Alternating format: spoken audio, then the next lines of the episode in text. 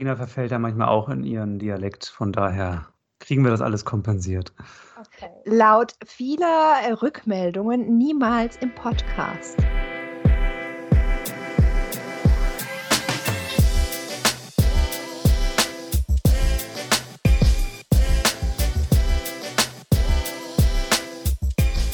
Performance Skills, der Pod -Pod Podcast.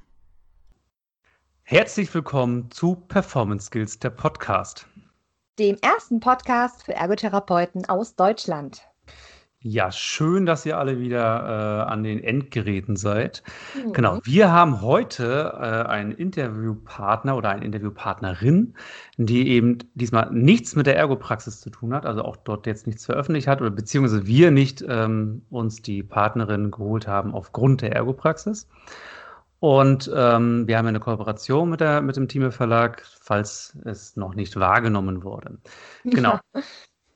Deswegen, wir wollen mal ganz kurz sagen, wir möchten natürlich auch weiterhin unabhängig von dem Thieme Verlag immer noch Folgen herausbringen. Das heißt, wenn ihr irgendwie Themen habt, dann dürft ihr uns einfach gerne anschreiben, Wunschthemen äh, uns zuschicken und wir schauen eben, wie wir das ja hinbekommen. Richtig.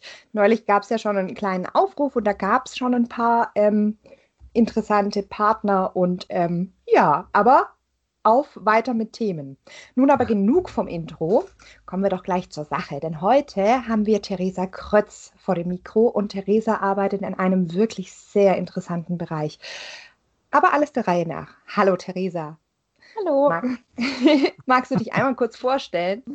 Ja, also ich bin Theresa Krötz, ähm, bin 31 Jahre alt und wohne vor Garmisch-Partenkirchen, Fahrern und ja, meine Hobbys sind so im landwirtschaftlichen Hof meiner Schwiegereltern mitzuhelfen, nebenbei dann ähm, Klarinetten zu spielen in der Musikkapelle, aber auch Sport, natürlich, wenn man in den Berge wohnt. Und genau, ähm, das sind meine Hobbys und ja, sonst weiß ich jetzt eigentlich nichts mehr so zu mir. Wunderschön. Und bist auch noch Mama. Viele... Ja, genau, genau, Mama bist du auch noch. Genau, von einer 14 Monat alten Tochter. Oh, ja. schön. Wir haben echt ein paar Gemeinsamkeiten. Landwirtschaftlicher Hof bin ich auch, und Klarinette spielen tue ich auch. Hm. und Mama. und Mama. Gehen wir mal über zu deinem Werdegang als Ergotherapeutin. Was, äh, wie, wie geht's dir da? Was hast du gemacht? Ja, also ganz klassisch angefangen mit der Ausbildung äh, 2006 bis 2009 in Schwandorf in der Töpferschule. Danach habe ich ähm, bis 2012 in der Praxis gearbeitet, in so einer ganz klassischen Praxis, wo alles war, von Pädiatrie über Neuro, Geriatrie, alles. Ähm, da habe ich dann zusätzlich noch die Ausbildung zur zertifizierten Handtherapeutin bei der AFH gemacht. Dann habe ich mich mal ausgeklunken aus dem Ergotherapeuten-Dasein für ein Jahr und bin nach Argentinien gegangen Oh. Ähm, da habe ich in einem Kinderdorf, in einem Altenheim und so Missionar und genau so ein bisschen rumgetingelt. und als ich dann wiederkam 2013, ähm, habe ich angefangen in der Kinderräumerklinik in Garmisch-Partenkirchen und jetzt auch im Zentrum für Schmerztherapie junger Menschen zu arbeiten und bin seit drei Jahren äh, Bereichsleitung der Ergotherapie.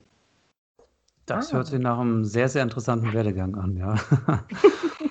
genau, ich, ich würde da, würd da gleich mal reinhaken. Du hast gesagt, du bist jetzt in der pädiatrischen Rheumaklinik ähm, tätig. Und gerade die Pädiatrie, das haben wir eben, Theresa, äh, Theresa sage ich schon, Sabrina und ich, wir haben so ein bisschen die Statistik angeguckt vorhin und äh, haben gemerkt, dass gerade so die Pädiatrie ein sehr spannender Bereich für viele unserer Kolleginnen und Kollegen sind. Mhm. Und gerade jetzt noch äh, im, mit dem Verbund der, der Rheumatologie. Vielleicht kannst du ein bisschen was erzählen. Ähm, erstmal über das Krankheitsbild, also ab welchem Alter, eine kurze Zusammenfassung über Rheuma. Vielleicht kannst du da den Hörerinnen und Hörern ein bisschen an die, ans Ohr geben. Mhm, gerne. Also es ist immer schwierig, ein großes, komplexes Krankheitsbild kurz zusammenzufassen. Ähm, ich probiere es einfach. ähm, also Kinderräumer, Kinderräumer kann auftreten eigentlich schon als Baby. Es kann auch später auftreten oder es kann erst im jugendlichen Dasein auftreten. Ähm, es gibt verschiedene Untergruppen, also ähm, was dann klassifiziert wird, was ist betroffen, also sind es Gelenke, was betroffen sind, sind es innere Organe, sind es äh, nur die Haut mhm. oder auch die Augen. Genau, also da gibt es verschiedene Klassifizierungen und ähm, mit dieser Klassifizierung geht auch einher, also welches Geschlecht mehr betroffen ist und äh, eben wann quasi das, die Krankheit so aufkommt. Mhm. Also wir haben Kinder von 0 bis ja eigentlich 21 Jahren, weil dann gehen sie in die Erwachsenenrheumatologie. Mhm. Sind meistens nicht geheilt, aber sie dürfen bei uns wegen die Kassen nicht mehr zu uns kommen ins Haus. genau. Mhm. Ähm, Kinderrheuma ist eine Autoimmunerkrankung, also das, der Körper greift sich selber an und ähm, schädigt quasi sich selber. Mhm. Genau. Mhm. Ähm, wie sieht denn euer Arbeitsalltag aus? Also wie ist denn das Team? Ähm, genau, und dann auch, ähm, welche Behandlungsmaßnahmen ergreift ihr als Ergos? Und ähm, genau, habt ihr Gruppensettings und so weiter und so fort? Mhm. Das wäre, glaube ich, sehr interessant, was ihr da so treibt. Mhm. Also ich mache es jetzt einfach an einem Beispiel fest. Wenn ein Patient bei uns ins Haus kommt, wie er dann so diese ergotherapeutischen Maßnahmen durchläuft, mhm. dann ist es mhm. vielleicht am einfachsten. Oh ja. Ähm, genau, also der Patient kommt an, wird erst einmal stationär aufgenommen ähm, und dann am ersten bzw. am zweiten Tag der Aufnahme erscheint er in der Ergotherapie. Meistens haben wir dann über unser ähm, Computersystem schon ein bisschen eine Vorinformation, in welche Richtung geht es, welche Subform ist es, welche Gelenke oder was ist betroffen und vielleicht auch wie schwer schon. Ähm, über den interdisziplinären Austausch mit der Physiotherapie und der Massage haben wir am zweiten Tag dann nochmal mehr Informationen. Mhm. Und mit dem Kind selber gehen wir ganz unbewusst in diese Situation, also ganz ohne Vorkenntnisse, sage ich mal, in diese Situation rein, erheben einen Befund, natürlich altersgerecht. Ich kann mit einem 3-, 4-, 5-Jährigen einen Befund machen, wie mit einem Kind, das was 13, 14 ist.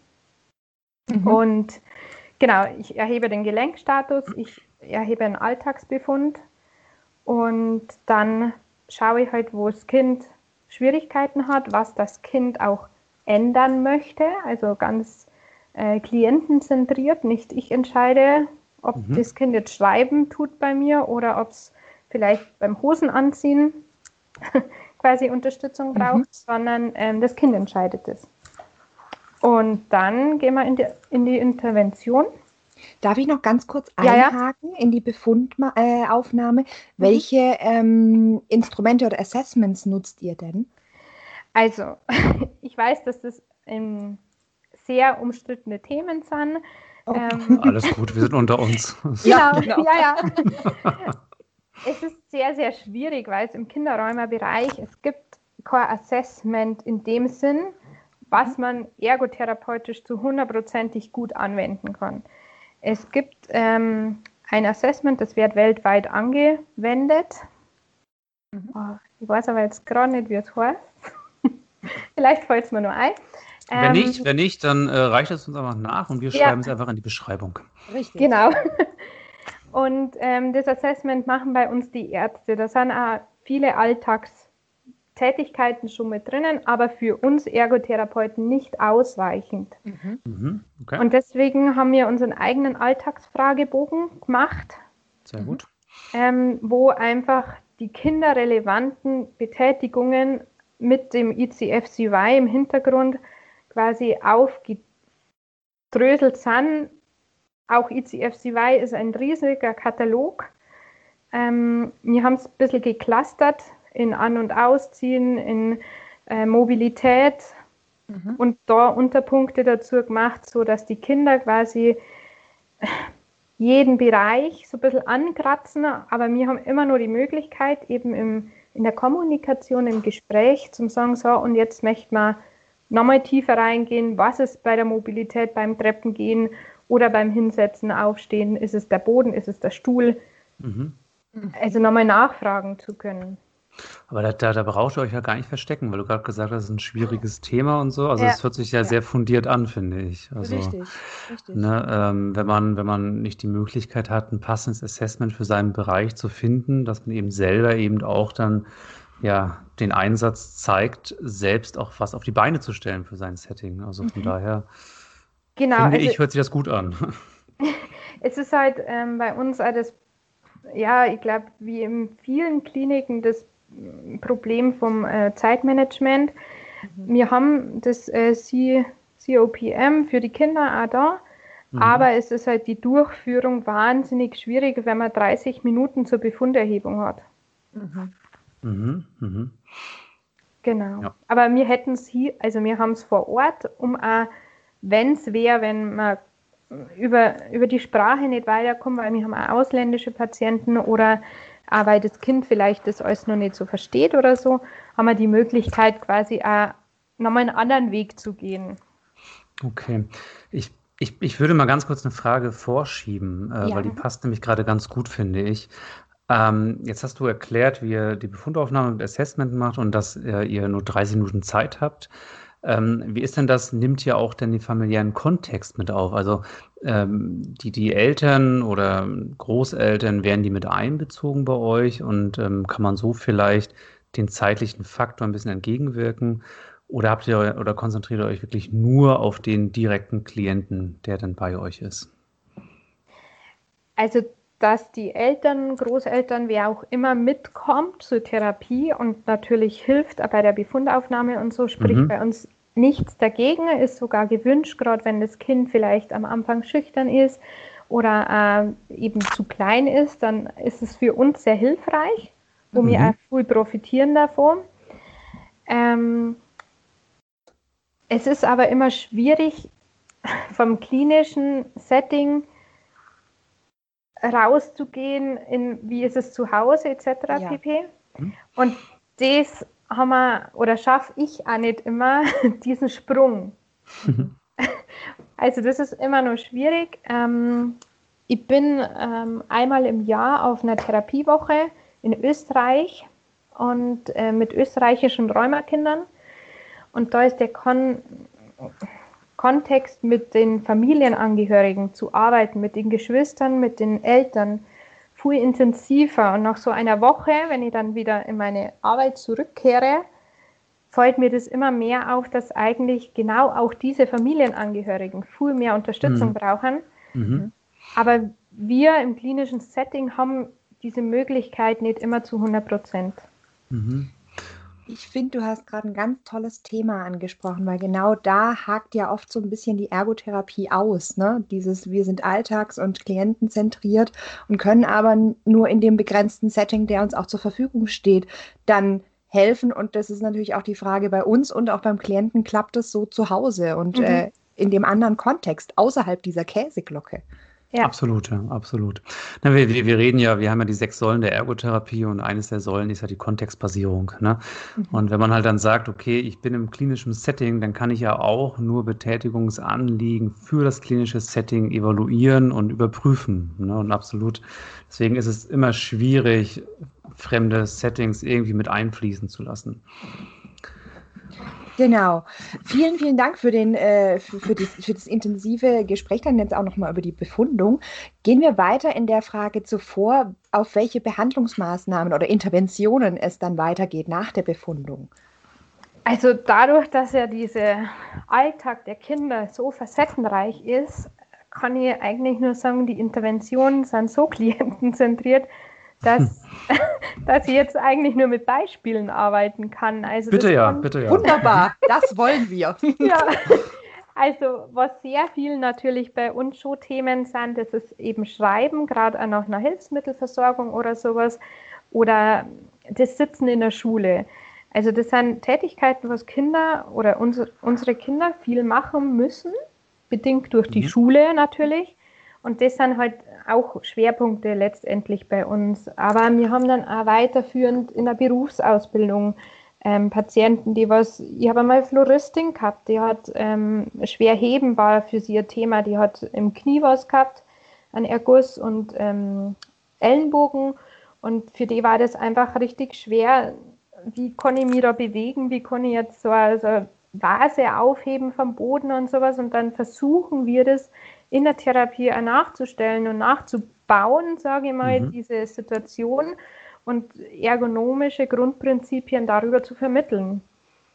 Genau. Es kann aber auch bei Kindergarten, Kinder das, das Spielerische sein. Wie kann ich die Eltern unterstützen, dass das Kind ähm, ergonomisch die Knete ausrollt, gelenkschonend? Mhm. Also da müssen die Eltern mit reingehen, weil sonst funktioniert das nicht. Mhm. Ja. gerade auch bei so Gelenkschutzregeln und so weiter in dem, in dem speziellen Krankheitsbild, um dann genau. ähm, Gelenksdeformitäten äh, einfach entgegenzuwirken aufgrund des Krankheitsverlaufs, ja. Genau, und was halt immer mit Gelenkschutz bei uns mit einspielt, das ist immer in welchem ähm, Stadium befindet sich die Erkrankung und wie viel Kraft darf ich anwenden. Also Kinder mit ganz dicken, geschwollenen Gelenken, die dürfen, sollten nichts machen, was mit Kraft zu tun hat. Mhm. Und ähm, was machen Kinder? Sie essen, sie trinken, sie schreiben und das hat alles mit viel Kraft zu tun, gerade wenn ein Erguss im Handgelenk, im Ellenbogen oder in die Finger ist. Mhm, mh. Und dann die Kinder zu bremsen, ist sehr, sehr schwierig, aber da brauchen gerade die Eltern Unterstützung oder auch die Kinder vielleicht, was können in der Zeit jetzt machen? Nur da sitzen und grübeln ist nicht. Ja, mhm. richtig. Du hast, ähm, du hast vorhin angesprochen, du hast, ich habe mir jetzt aufgeschrieben, Massage und Physiotherapie. Gibt es noch zusätzlich bei euch? Also Ergotherapie, Physiotherapie, Massage. Welche Profession, wenn ich fragen darf, habt ihr noch bei euch? Und was natürlich noch für, für uns interessant ist, wie schaut da die Zusammenarbeit aus? Mhm. Ich hoffe, ich vergesse keinen. wir sind 250 Mitarbeiter, von dem her haben wir sehr viele Bereiche. ähm, also wir haben natürlich wie in jedem Krankenhaus die Pflege, die Ärzte. Mhm. Dann haben wir einen Sozialdienst. Der Sozialdienst äh, macht viel Freizeitangebote ähm, oder ein Freizeittreff mit äh, Basteln über mal Playstation spulen oder genau alles, was so Plätzchen backen zur Weihnachtszeit und sowas. Mhm. Ähm, dann haben wir noch die 3D-Bewegungsanalyse, da wo Sportwissenschaftler arbeiten. Mhm. Ähm, dann haben wir noch Psychologen, Erzieher und halt, ja, Verwaltungssachen und so, aber ich glaube, das ist jetzt nicht so relevant das, für uns. ich glaube auch nicht, nee. Genau. Und wir arbeiten eigentlich sehr eng zusammen. Also es kann schon mal sein, wenn ich jetzt eine Patientin habe, wo es wo ein Erguss oder Ulna-Deviation im Handgelenk nach der Befundaufnahme feststeht, dass ich dann die Ärzte anrufe und sage, hm, wollen wir da nicht eine Schiene machen, Funktionsschiene, wäre das nicht geschickt oder lieber Manschette.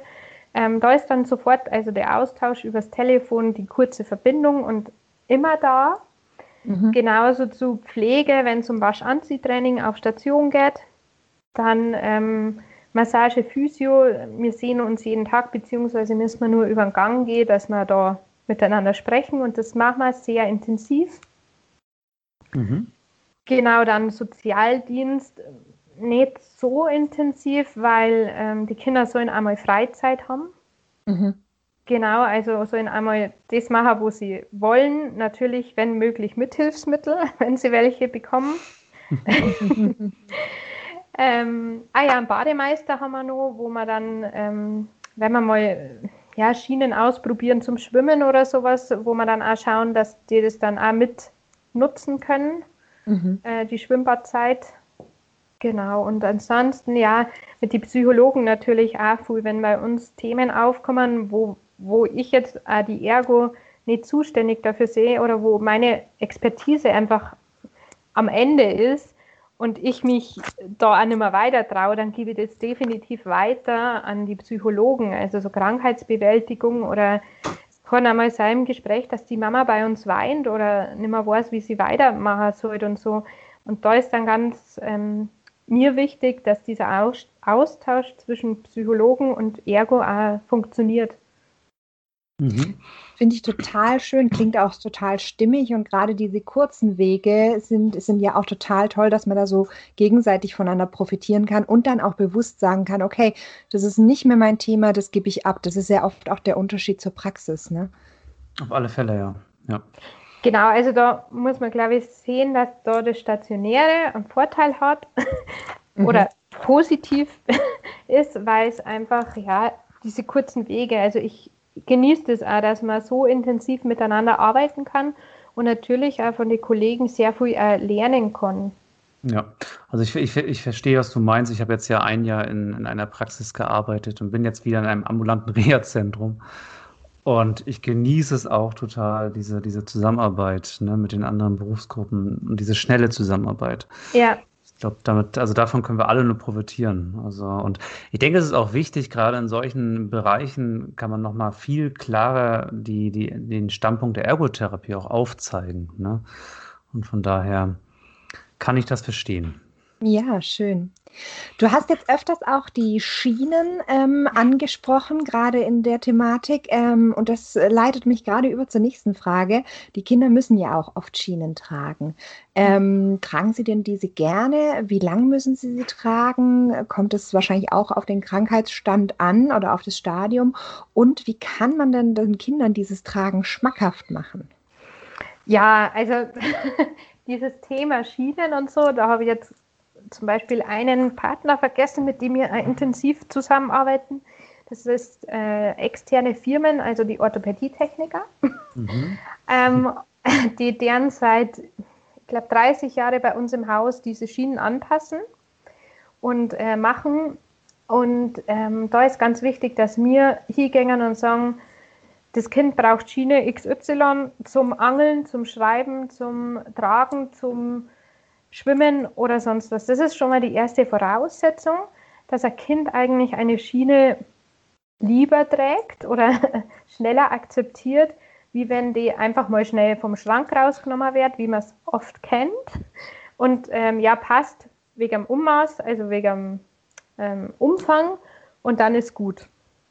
Also das ist schon mal für mich die erste Voraussetzung, erst einmal zu schauen, zu evaluieren, was macht das Kind am meisten und wobei soll es dabei die Schiene tragen. Mhm. mhm. Ja. Genau. Und Schienenversorgung, das ist vielleicht auch noch wichtig, ähm, erfolgt dann, wenn quasi das Kind entweder im Handgelenk eine Ulnedeviation hat, eine Subluxation im Handkarpus oder ähm, ja, ein Erguss, aber das kommt meistens mit den anderen beiden Sachen zusammen. Genau. Ähm, ich würde noch eine Frage nochmal hinterher schieben, mhm. weil wir jetzt, okay, wir haben jetzt über Schienen gesprochen, wir haben mhm. vorhin über den äh, therapeutischen Alltag gesprochen.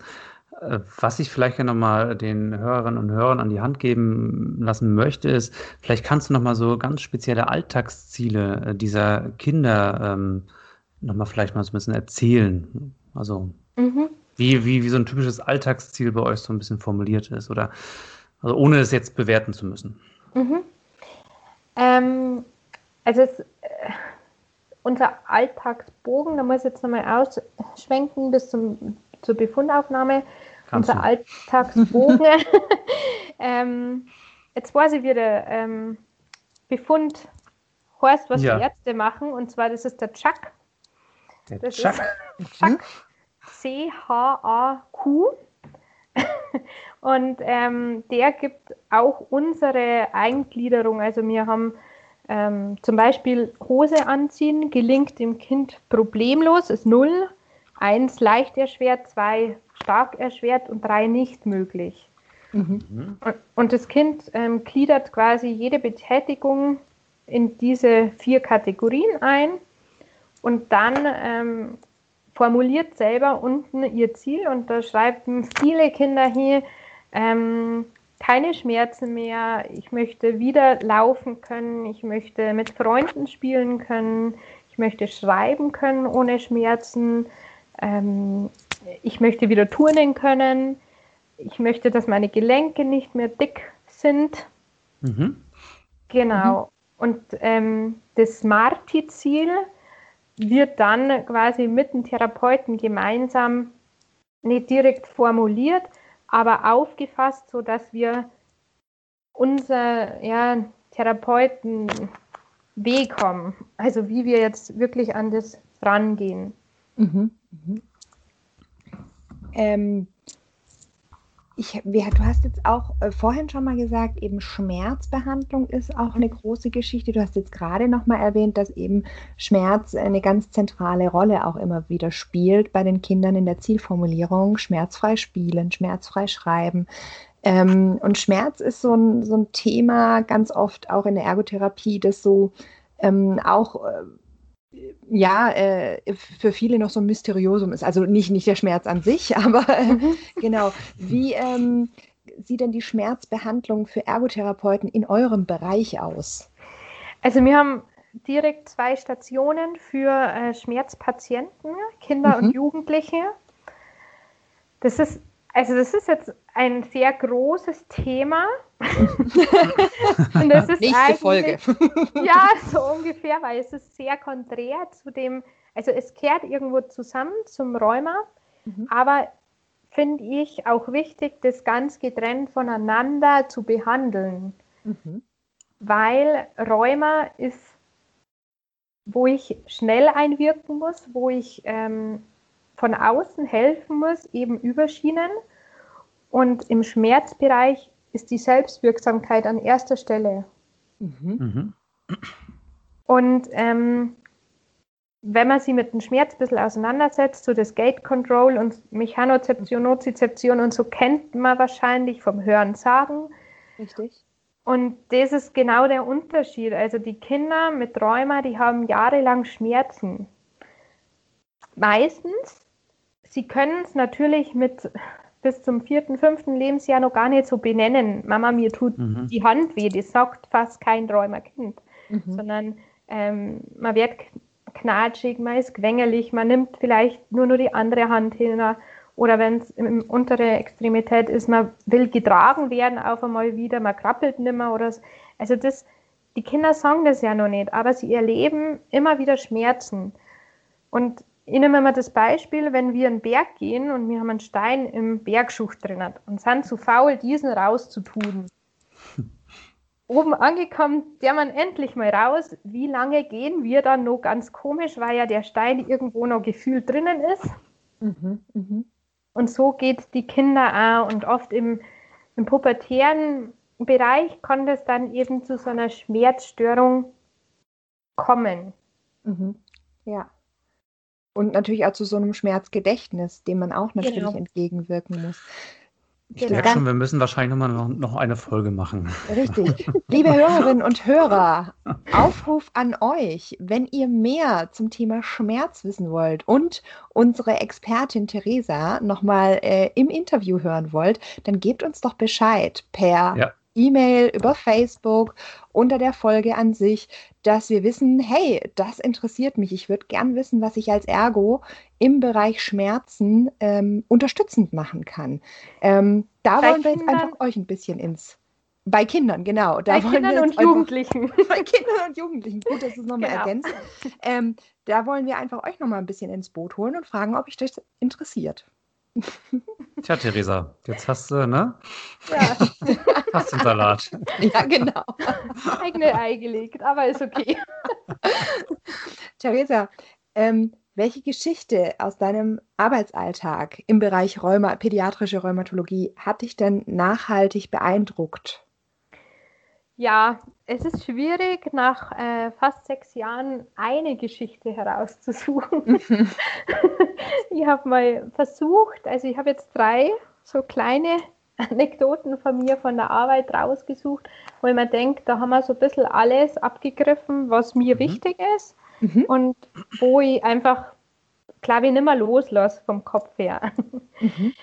Ähm, eine Patientin, die ist in die erste Klasse gekommen, hat Funktionsschienen gehabt, war ganz, ganz schwer betroffen und die ist dann zur Kontrolle wiedergekommen nach drei Monaten stationär und hat dann, während die Mama den Koffer gepackt hat, mir mit ihren ersten Schreibversuchen einen Brief geschrieben Und da ist drinnen gestanden, ich habe meine Schienen an und schreibe jetzt dir, während meine Mama den Koffer packt, damit wir nach Garmisch dürfen.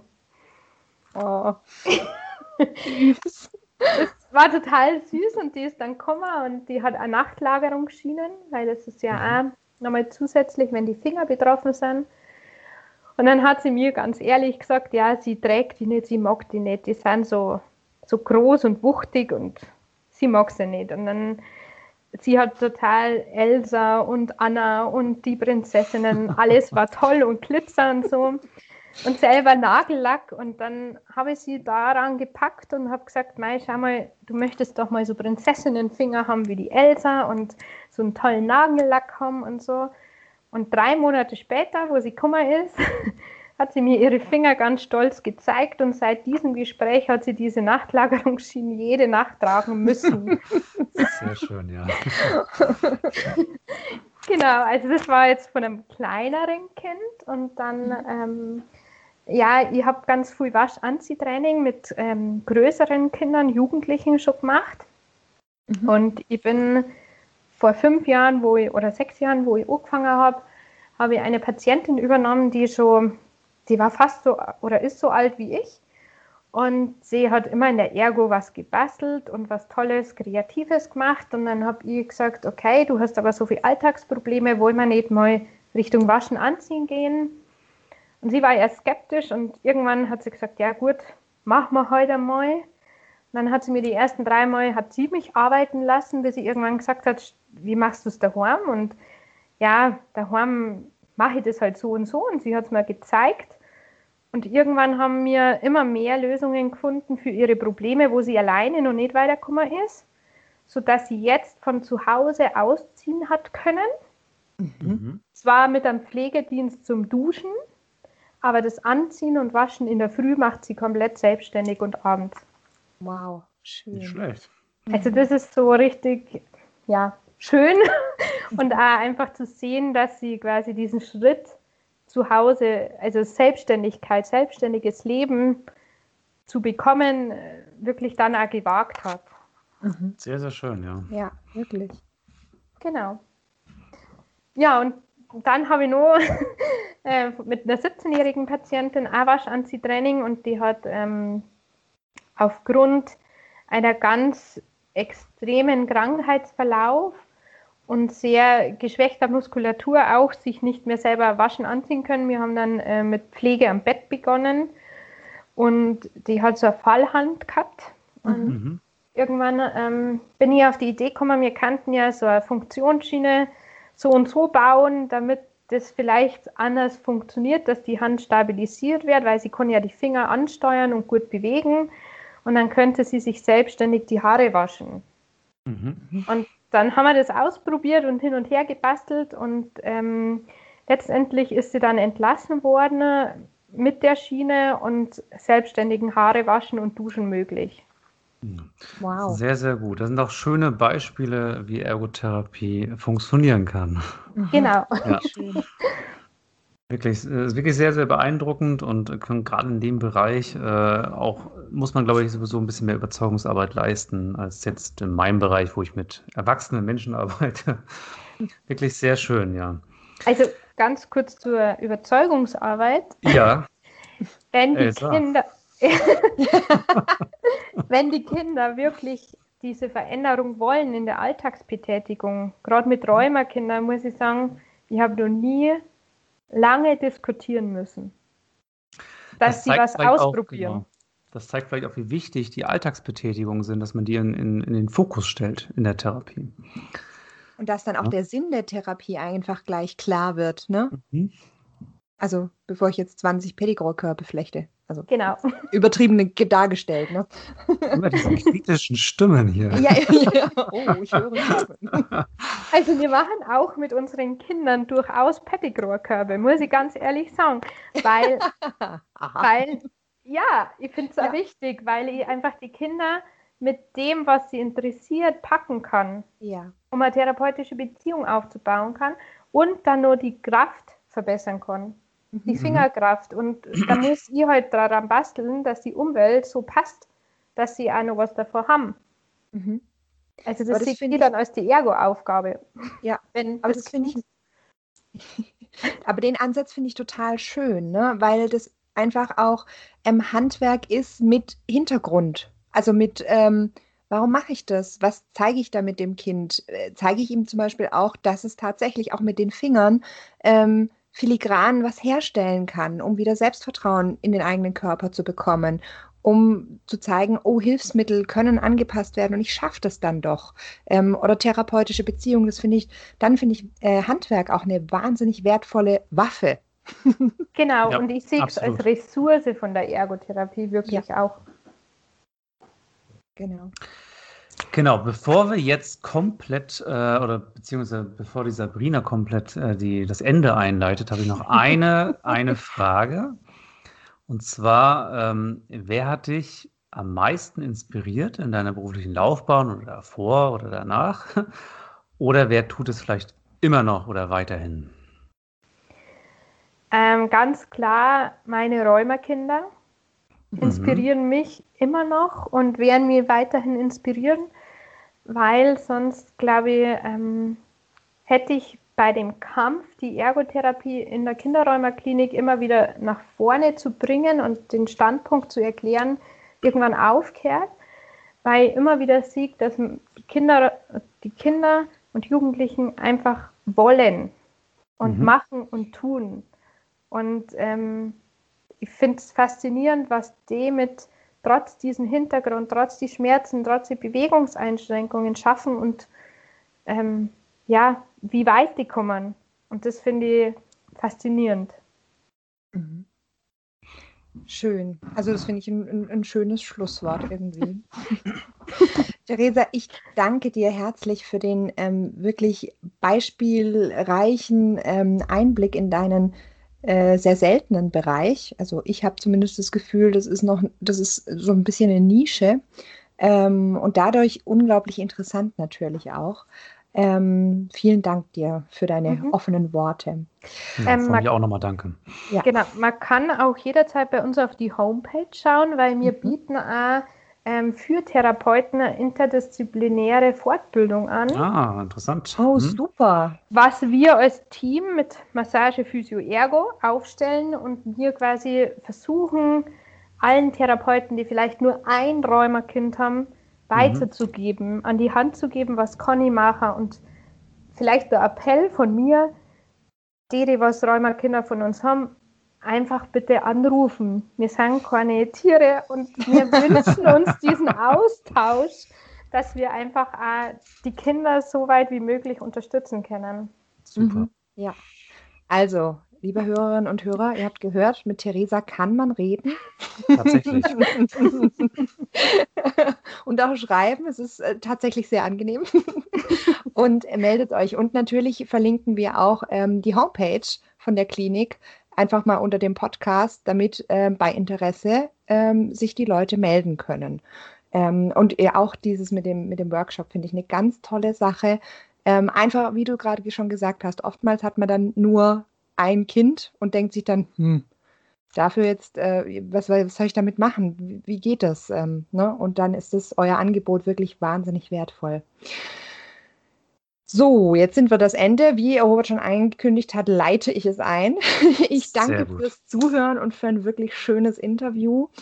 Ähm, ihr, die da draußen zuhört, dürft uns gerne Rückmeldungen geben unter dem Post auf Facebook unter der-podcast.gmx.de. Wir sind für Rückmeldungen, auch für Fragen, die wir an Theresa zum Beispiel weiterleiten können, sehr, sehr dankbar und genießen natürlich auch den Austausch. Und ja, das war es dann schon von uns heute, ne? Genau, dann äh, sagen wir bis zum nächsten Mal und nochmal, Theresa, nochmal vielen Dank. Bitte schön, und gern geschehen. Eine gute Zeit. Ja, tschüss. Performance Skills, der Pod -Pod Podcast.